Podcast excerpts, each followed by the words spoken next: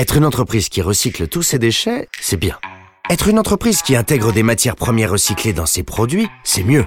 Alors si en plus son chiffre d'affaires augmente grâce à son nouveau modèle d'économie circulaire, sa transformation est bien engagée. Votre transition environnementale a bien plus d'impact que vous n'imaginez. Avec ses financements dédiés, BNP Paribas vous accompagne dans vos projets. Échangez avec votre chargé d'affaires dès aujourd'hui. BNP Paribas, la banque d'un monde qui change. Voir conditions sur banqueentreprise.bnp Paribas sous réserve d'acceptation de la banque. BFM Business présente Edwige Chevriot, la grande interview. Bonsoir à tous, bienvenue dans la grande interview. Euh, mon invité ce soir, c'est Benoît Curé, il est président de l'autorité de la concurrence. Il intervient dans, quasiment tous les dossiers. Euh, bonsoir Benoît Curé. Bonsoir. Merci d'être là. On va essayer de tout faire tenir euh, en 20 minutes. Euh, il y a beaucoup de questions. Vous avez lancé une consultation là tout récemment euh, sur l'intelligence artificielle, une manière de, peut-être de vous ériger contre les GAFAM. Vous allez nous dire comment vous comptez faire parce qu'il y en a quand même quelques-uns qui sont cassés les dents. On va parler évidemment des prix d'électricité. On va parler aussi de... Tiens, si on parlait d'abord d'audiovisuel.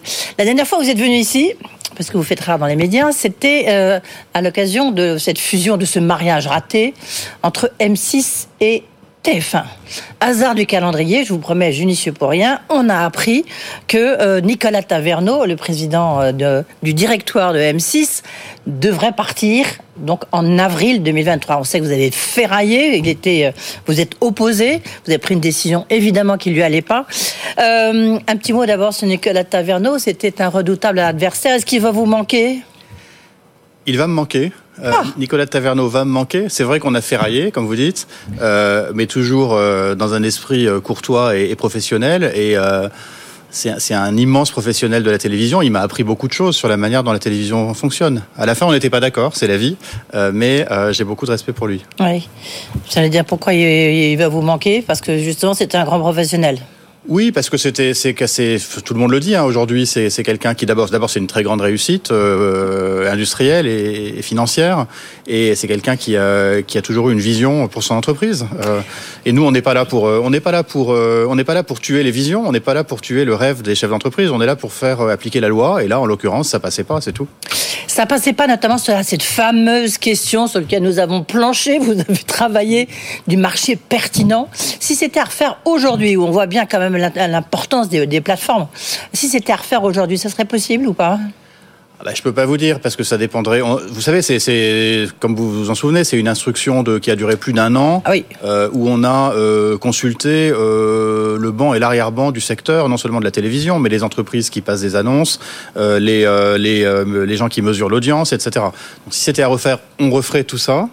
J'ai pas le sentiment qu'il y ait eu des changements euh, structurels qui font, qui feraient que euh, la télé, les écrans puissants euh, aux heures de grande écoute pour des annonceurs soient devenus substituables à des écrans sur YouTube ou ou, ou Google. Oui, parce qu'on sait que c'était ça qui était en jeu, quoi. mais si ça, si donc la donne pour vous, elle n'a pas changé. Elle n'a pas changé pour vous. Je pense que la donne évolue progressivement, mais sur ce sujet sur lequel vraiment tout a chopé, qui est le marché de la publicité et est-ce que l'opération allait rendre les annonces plus chères pour les entreprises françaises euh, je ne suis pas sûr que la conclusion serait différente aujourd'hui. Vous étiez au vœu de l'ARCOM, où vous avez entendu son président, Roch-Olivier Metz, qui a expliqué que dans le cadre éventuellement de cette euh, réforme attendue par certains, euh, la réforme de la loi de 86 hein, sur le, contrôle de l'audiovisuel, vous pourriez jouer un rôle. Euh, on l'a vu, là, dans le cas de M6 TF1, vous avez déjà joué un rôle, et que finalement, ça pourrait être une sorte d'autorité bicéphale entre l'ARCOM, donc qui gère tous les médias audiovisuels, et vous, autorité de la concurrence. Ça, comment est-ce que vous concevez, vous imaginez ce rôle-là? Alors d'abord, on, joue déjà un rôle actif dans le secteur des médias à travers le contrôle des concentrations, hein, on vient d'en parler, euh, à travers euh, toute une série de contentieux qui nous arrivent euh, sur les droits du foot, hein, par exemple. Il y a eu toute, une, toute une, une, saga de dossiers qui sont arrivés à l'autorité de la concurrence. Et puis dans un autre domaine qui est crucial pour l'équilibre économique des médias, qui est celui du respect des droits, notamment des droits voisins, en l'occurrence des éditeurs de presse par euh, les grandes plateformes numériques, en l'occurrence mmh. par Google, où euh, l'autorité de la concurrence est intervenue pour euh, rétablir l'équité dans les discussions entre Google et les éditeurs de presse. Donc on continuera à jouer ce rôle, on l'adaptera aux technologies qui arrivent. On travaille étroitement avec l'ARCOM chacun a ses objectifs. L'Arcom a un mandat qui est d'assurer disons, la pluralité dans les médias. Bien on va dire sûr. ça comme ça. Et nous, on a un mandat qui est d'assurer les conditions de concurrence, ce qui inclut d'ailleurs la diversité de l'offre. Euh, on l'a prouvé euh, il y a quelques semaines, hein, quand on a autorisé euh, l'achat d'OCS par le groupe Canal+. Oui, absolument par, par Vivendi, mais vous avez mis des conditions, On a sur le cadre du financement du cinéma. On hein. a mis des conditions pour que Canal+ continue à financer le- la production de films français dans les conditions euh, dans lesquelles OCS le faisait et continue à assurer la diversité de cette production. Ok, mais qu'est-ce que ça changerait? J'essaie de me projeter, parce que évidemment, on n'en est pas encore là, mais on voit bien que c'est dans les tuyaux malgré tout. Alors, il y a toutes sortes de choses qui peuvent être, euh, des, toutes sortes de, de curseurs qui peuvent être bougés dans la loi de 1986, hein, euh, sur, euh, qui est une loi très rigide. Hein. Oui, le nombre de chaînes qu'on a le droit de posséder, le nombre de, le, le- la période pendant laquelle on n'a pas le droit d'aller acheter une chaîne, etc. Tout ça est rigide et un peu ancien, ça mérite d'être vu et ça a été dit, ça a été dit déjà. Euh, et puis, euh, on pourrait donner à l'Arcom, ça a été proposé d'ailleurs par l'inspection générale des finances hein, dans, son, dans un rapport qui est public. On pourrait donner à l'Arcom un rôle plus euh, structuré sur la base d'un faisceau d'indices de vérifier qu'une concentration dans les médias ne heurte pas le pluralisme. Oui. Ça serait complémentaire de ce qu'on fait. Donc il y aurait, il y aurait un rôle pour les deux institutions avec des objectifs différents. D'accord. Et le, mais votre rôle serait reconnu, en fait, dans le cadre de Il justement. est, enfin, euh, Oui, non, mais il est reconnu, mais il est dans l'audiovisuel, Et parfois, oui. et parfois, d'ailleurs, on n'apprécie pas ce que nos décisions, comme vous l'avez rappelé euh, au début de cette discussion. Donc, Euh, est reconnu. Absolument. Dans le cadre, par exemple, de la- l'attribution, de la réattribution des, des fréquences TNT, des 15 fréquences TNT. Donc là, ça commence là, les auditions. euh, euh, où évidemment, BFM TV et, les RMC découvertes sont, sont, sont concernés, mais, mais pas que. Vous allez jouer un rôle ou pas? C'est c'est l'ARCOM qui, qui pilote cet exercice, euh, avec des, des, des appels d'offres, des cahiers des charges, des auditions. Tout ça, c'est à l'ARCOM de le faire et euh, on en parlera, oui. Nous, ils nous C'est un dossier pour vous. Non, mais voilà, c'est juste. que- bien sûr. Oui, vous allez regarder. Bien sûr. Ok, non, c'est mais, un mais pour l'ARCOM. C'est l'ARCOM qui ensuite qui décidera. Ouais. Tiens, je parle de hasard de, de calendrier à propos de Nicolas Taverneau. Demain, je reçois le, Luca De Meo, euh, donc euh, le patron de Renault. Je ne sais pas si vous avez suivi l'actualité des constructeurs automobiles, mais il y a, je vous vois dire oui euh, de la tête. On a parlé beaucoup la semaine dernière de rapprochement éventuel entre Peugeot et Renault. Est-ce que c'est un dossier impossible, une mission impossible? Lorsque vous regardez, je ne vous demande pas d'entrer dans les détails, mais vous dites non tout de suite ou vous dites à voir Bon, si, alors d'abord, si évidemment, si une opération de ce type se faisait, euh, ça serait la Commission européenne hein, qui l'examinerait. Ça serait Même si nous. c'est que Renault-Peugeot. ça serait pas nous. Alors, je, je sais, je sais pas de quoi on parle exactement. Donc, mais si Non, c'est une rapprochement entre opération, Renault et Peugeot, oui. si c'est une opération qui implique euh, des, euh, des groupes Et Stellantis, ça de sera au niveau européen. différentes, ça serait probablement au niveau européen, me semble-t-il. Euh, on est, on est en plein dans le débat, dans un débat qui est crucial pour l'avenir de l'industrie européenne, hein, qui est l'équilibre à trouver entre la taille critique pour être fort sur les marchés mondiaux et le, le- la taille qui serait préjudiciable aux, aux consommateurs européens, pas seulement les consommateurs, aussi aux sous-traitants, euh, aussi aux, euh, aux fournisseurs, euh, etc. Donc il faut trouver cet équilibre. Moi, ce que j'ai appris à la Banque centrale européenne quand j'y étais dans un Ouais. domaine différent, qui est la finance, c'est que une manière de de, euh, de dépasser cette contradiction, c'est d'opérer au niveau européen. C'est d'utiliser toutes les possibilités du grand marché européen et d'avoir des fusions euh, entre des entreprises euh, de nationalités différentes et de pas se de pas se partager le même marigot, si vous voulez. Ce qui Ouais. est un peu le problème qu'on voit aujourd'hui dans beaucoup d'industries. Donc pour vous, c'est pas un dossier pour vous de toute manière. Si jamais ça pourtant il y a une question d'usine, de concessionnaire, de tout ce qu'on veut. On verra de quoi on verra de quoi on parle, mais je pense que la dimension européenne est importante. Avant de parler d'intelligence artificielle, il y, a, il y a beaucoup de dossiers dans l'actualité. Je suis désolée, mais là pour le coup, vous avez joué un rôle. C'est dans le cadre un peu de l'effondrement du groupe Casino. Euh, vous avez donc de la vente à ses concurrents de, de- de- des hypermarchés. Vous avez regardé qu'est-ce qui était possible. Vous avez regardé combien? 332 Non, combien vous en avez regardé? Alors il y a plusieurs vagues hein, de Oui, bien sûr, mais au Dans- total. Dans une première vague, on en a regardé euh, 61 euh, et maintenant on en regarde euh, beaucoup plus euh, euh, dans une opération qui est plus complexe hein, puisque la première vague c'était une session de, de casino à, à Intermarché et maintenant ça implique euh, potentiellement aussi euh, Carrefour, Auchan, etc. Ouais. Euh, donc on est en train de, on n'a pas été, euh, ça nous a pas été notifié encore. Hein. Euh, c'est en train de, de revenir vers nous de la Commission européenne parce que la Commission euh, trouve à, à raison que on est mieux placé pour le faire, donc on va le faire. Ouais.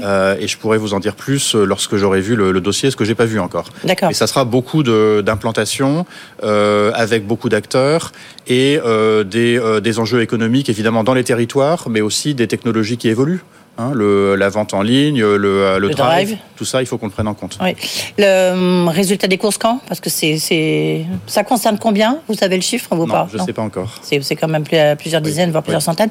Résultat des courses, vous ne savez pas, c'est fin de l'année, c'est euh, quelle échéance Oui. Le, plus vite possible pour ne pas euh, créer d'incertitudes inutiles pour l'entreprise et surtout pour ses salariés. Hum, la question se pose aussi, on voit les agriculteurs là, euh, qui ont été reçus par le, hier par le Premier ministre et puis par le Président de la République la question des centrales d'achat. Euh, l'année dernière, vous êtes beaucoup exprimé sur la question, euh, à propos de l'inflation, des profits excessifs. Mmh. Or, beaucoup disent, notamment les agriculteurs, que les centrales d'achat, il y en a tellement peu, on est vraiment dans une situation oligopolistique, puisqu'on parle de concurrence folle. Euh, là, il y a encore sans doute des rapprochements au sein de ces centrales d'achat. Est-ce qu'il n'y a pas un moment où vous allez dire stop? Il peut y avoir un moment où on dit stop. Euh, je juge pas, euh, je juge pas euh, par avance. Donc on verra ces opérations. Si enfin, déjà, on est dans une situation que vous, vous devriez vous, saisir, non? On a déjà, l'autorité de la concurrence a déjà été saisie pour donner un avis sur des créations de centrales d'achat et a déjà imposé, enfin en tout cas dans ses avis, fait état de difficultés dans le pouvoir d'achat que ça créerait par rapport aux petits producteurs, par exemple. Donc c'est des choses qu'on sait faire. ah oui, mais pourquoi vous ne faites pas? Parce qu'on n'est pas saisi aujourd'hui. Mais vous pouvez vous autosaisir, hein, c'est ce que vous avez fait dans l'intelligence artificielle. De, de centrale d'achat. Oui, mais, oui, mais comme la situation, bien sûr, on peut s'autosaisir, mais la situation est très fluide, donc on attend de savoir un peu quelles sont les attentions des acteurs. On verra si des créations de centrales ou des rapprochements de centrales nous sont euh, notifiés, euh, et sinon, pourquoi pas, on s'autosaisira, mais on n'en est pas tout à fait là. Oui, mais parce que pourtant, là, c'est une situation où vraiment on voit qu'il n'y a pas de concurrence. Hein. Là encore, je préjuge pas et on regarde, on est tout aussi attentif à la, la situation de concurrence à l'aval, c'est-à-dire au niveau des, des centrales d'achat, que à l'amont, c'est-à-dire dans les relations entre les distributeurs, euh, les, euh, les, grands industriels euh, et tout, tout à fait au début de la chaîne, les producteurs. Mm. Et on a eu, enfin j'ai déjà eu l'occasion de dire hein, l'an dernier, par exemple sur la loi Egalim et sur la loi Descrozailles, qu'il y a un objectif qui est incontestable, qui est le, la protection du revenu des, des agriculteurs. On n'a pas attendu euh, la semaine dernière pour euh, s'en rendre compte. C'est absolument essentiel. On, a fait, on fait remonter de la valeur du consommateur vers euh, le paysan, ça c'est en principe une bonne chose, mais on ne veut pas que la valeur s'arrête au niveau de l'industriel. Euh, et on a vu des hausses de marge très importantes chez les grands industriels de l'alimentaire euh, en, euh, en, 2022 et 2023. Donc il, mm. faut que, il faut que la valeur remonte vraiment aux agriculteurs. Sinon, ça ne sert à rien. Mm. Le, il y a encore un, autre grand secteur où vous, êtes, où vous jouez le rôle de régulateur, même s'il y y a une commission de régulation de, de l'énergie, évidemment, la Creux, c'est dans le cadre de préélectricité. Alors là, pour le coup, on parle des centrales d'achat où il n'y en a que 5. Là, dans le nucléaire, il y a, il y a l'électricité, il y a un, un acteur qui a 60 75% qui s'appelle EDF. Euh, vous avez, ce qui est très rare, vous avez, euh, euh, vous êtes prononcé avec la Creux sur justement la question des prix de l'électricité. Sans refaire un peu tout le, dossier qu'on connaît bien ici, donc il y a la fin de l'arène en 2025. Comment est-ce que vous pouvez mettre des garde-fous suffisants pour que EDF ne règne pas sur le prix de l'électricité. On a vu ça quand même, ils ont quand même donné un peu leur, leur indication de, de, régulation et comment d'autres opérateurs peuvent exister, survivre? Bah, c'est tout l'objet de la lettre que j'ai écrite euh, à, juste après Noël à Madame Borne hein, à l'époque euh, avec euh, Emmanuel Vargon. Avec Emmanuel Vargon. Et c'est vrai que c'est rare que la, la, commission de régulation de l'énergie et l'autorité de la concurrence s'expriment en commun. Et ce qu'on a voulu dire au gouvernement, c'est la réforme que le gouvernement a en tête et qui a été négocié avec EDF, c'est une bonne réforme parce que c'est une réforme qui, euh, on avait un système l'AREN, qui l'accès régulé à l'électricité nucléaire, qui créait un prix euh, administré qui n'avait pas bougé depuis dix ans, mhm. euh, qui créait des tas de des tas de problèmes dans le marché et des et des inéquités dans le marché. Ça allait pas. Et donc là, on a une réforme qui va redonner à EDF les moyens de son développement et les moyens de sa stratégie industrielle. C'est une bonne chose, mais, comme vous l'avez dit, EDF est un acteur dominant. Donc il faut des, il faut des garde-fous pour vérifier que la manière dont EDF va utiliser cette nouvelle liberté qu'on va lui donner ne va pas léser ses concurrents et, et, finalement le consommateur d'électricité. Je pense en particulier aux, aux entreprises électro-intensives. Donc je prends un exemple. EDF e a l'intention de signer des contrats adossés à la production d'électricité nucléaire, ouais. eh ben, il faut que ces contrats soient euh, rédigés d'une manière équitable et ne donnent pas l'occasion à EDF et transparente, et, transparente euh, et euh, soit accessible au plus grand nombre d'entreprises et euh, écarter le risque que ça permette à EDF de verrouiller le marché. Et vous avez une réponse parce que là, ça y est, ça c'est en train de se passer là. Alors il y a eu un changement de gouvernement hein, entre temps, Oui. avec euh, un Enfin, ministre, le- pas une ministre de l'énergie pendant un mois. hein. donc euh, voilà, c'est c'est une Ouais. question qui va Enfin, lui, le président d'EDF, il est toujours là, il avance. Oui, mais il a raison de, il a raison, d'a- il a raison Notamment d'avancer. sur On- ses on contrats long de terme. procès d'intention à EDF et encore moins euh, à, son président. Simplement, quand un acteur est en position dominante, il a une responsabilité. Il faut encadrer tout ça. C'est ce qu'on dit. Ouais. On Et on va, on va reprendre ce dossier avec Roland Lescure, qui est maintenant ministre de l'énergie. Oui, euh, là. Vous avez rendez-vous. euh, quand est-ce que ça va se passer Je l'ai vu ce je l'ai croisé ce matin euh, à la très belle cérémonie en l'honneur de Monsieur Badinter et on va se Et vous voir avez pris rendez-vous. Bien sûr. Euh, L'intelligence artificielle, l'antitrust que vous êtes, ben, vous avez décidé de vous attaquer aux GAFAM. En tous les cas, vous avez, vous êtes auto-saisi, là, pour le coup, et vous avez lancé une consultation publique avec, je crois, une vingtaine de questions où, ben, vous, vous réfléchissez à regarder, vous réfléchissez euh, à savoir quelles conséquences de cette intelligence artificielle, notamment de ce marché qui est quand même dominé, là, pour le coup, par quatre opérateurs américains. Alors d'abord, on tire les conclusions de euh, 10 ans d'histoire du récente du numérique où euh, on a toujours reproché aux autorités de concurrence de euh, d'arriver euh, trop tard. Oui. Hein, donc c'est un peu comme les comme les carabiniers dans Offenbach. hein, vous savez, c'est mais par un peu mais par un malheureux hasard, nous arrivons toujours trop tard. Voilà. Donc on veut éviter ça pour cette nouvelle technologie qui est disruptive et tout ce qui est nécessaire pour euh, faire de l'intelligence artificielle, les données, la puissance de calcul, la puissance, euh, la capacité de, de stockage, euh, les services de cloud, euh, les, ressources humaines, très importantes, euh, tous ces facteurs de production, ils sont déjà, et particulièrement les données, sont déjà entre les mains d'acteurs très puissants. Donc, notre crainte, c'est que ces acteurs se servent de l'intelligence artificielle pour renforcer leur puissance sur ces marchés, mais aussi sur tous les autres marchés, et même verrouillent à l'aval le marché, c'est-à-dire empêchent euh, l'innovation et l'entrée de nouveaux acteurs. Donc on va, euh, et, l'autorité française n'est pas la seule à penser comme ça. Ah non, mais- parce qu'il y a un IACT. Justement, vous parliez tout à l'heure à oui. propos des constructeurs automobiles de l'autorité européenne. Bah, ça y est, j'ai envie de dire, Thierry Breton, il a, enfin, il a. L'IACT, il fait pas la concurrence. L'IACT, il fait des choses très utiles sur les, le contrôle Je des vois que vous faites la grimace, donc visiblement, la- vous n'êtes pas la convaincu. transparence, euh, mais c'est pas l'IACT qui s'occupe de la concurrence dans l'IA. Donc, Ouais. euh, on va le faire euh, avec nos collègues américains, avec nos collègues britanniques et avec la Commission européenne, bien sûr, qui se pose les mêmes euh, questions. Mais il faut le faire vite. Mais justement, l'autorité de la concurrence se penche sur les investissements des GAFAM dans, dans l'IA qu'ils ont fait avec. OpenAI, etc. Je parlais des ressources, bah, l'argent, euh, évidemment, euh, c'est le nerf de Mais la guerre. vous, vous allez regarder quoi vous, euh, vous penchez sur quoi Enfin, concrètement? On dit que vous allez regarder de près euh, l'intelligence BARD de l'intelligence artificielle de Google. Pas spécialement, pas spécialement Bard, qui d'ailleurs s'appelle plus Bard, mais Gemini, Oui, donc il faut ça, ça change Oui, tout le oui, temps. pardon. Euh, on va regarder la manière dont les, dont tous ces acteurs se servent de ces, de ces nouveaux services pour euh, pour éventuellement verrouiller des marchés verrouiller l'accès aux ressources, et je pense euh, notamment à l'accès au financement et l'accès aux données. Oui. Oui, mais en On même temps, Et on, fait, on consulte le, le secteur, hein, donc on va voir ce que les gens nous répondent. En même temps, je ne sais pas si vous avez entendu Bruno Le Maire, là, vendredi dernier à Cannes, lors d'un congrès justement sur l'intelligence artificielle. Il a dit qu'on ne doit pas réguler euh, que ce que l'on maîtrise, au risque sinon de freiner l'innovation. Vous lui répondez quoi? Mais c'est pour ça qu'on le fait. C'est pour ça qu'on le fait.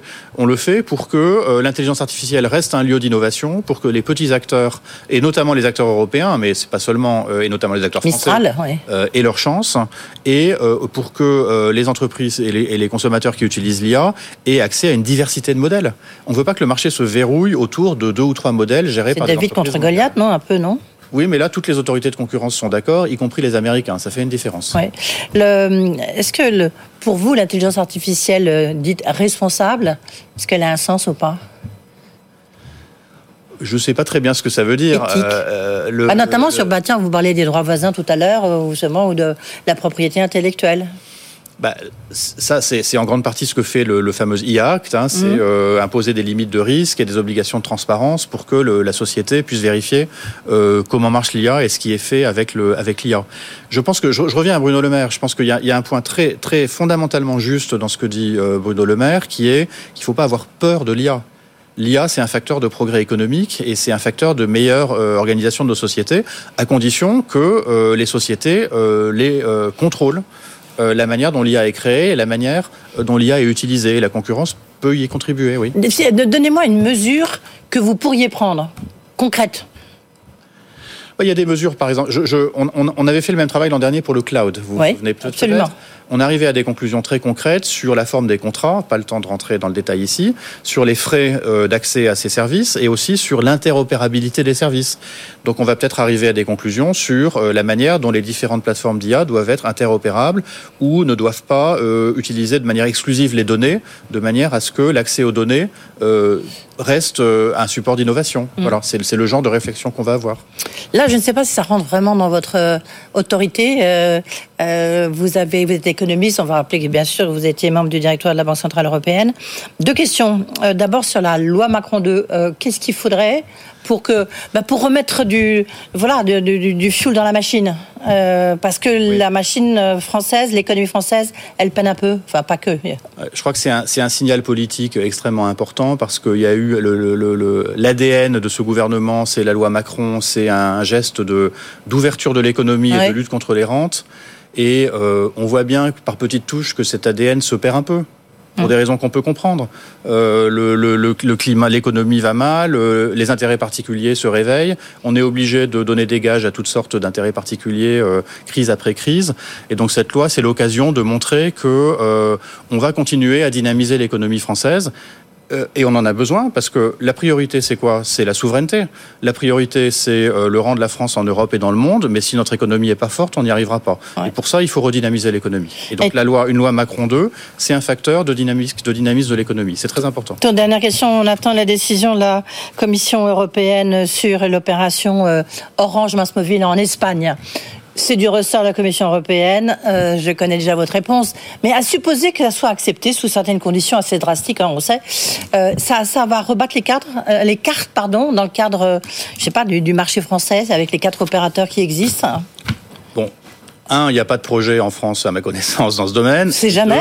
Et deux, euh, attendons de voir ce que dit la Commission. Si la Commission euh, autorisait l'opération, mais par exemple euh, en euh, renforçant un, un, quatrième acteur qui est peu présent aujourd'hui, ça changerait pas fondamentalement le diagnostic qui est que quatre opérateurs, c'est bien. Donc ouais. jugeons sur pièce, attendons de voir ce que la Commission va dire. Mais c'est pas la grande révolution en attendant celle de l'IA. Merci. Merci Benoît Corré d'avoir été avec nous, président de l'autorité de la concurrence, donc qui regrette, qui regrettera Nicolas Taverneau. Ça, c'est intéressant.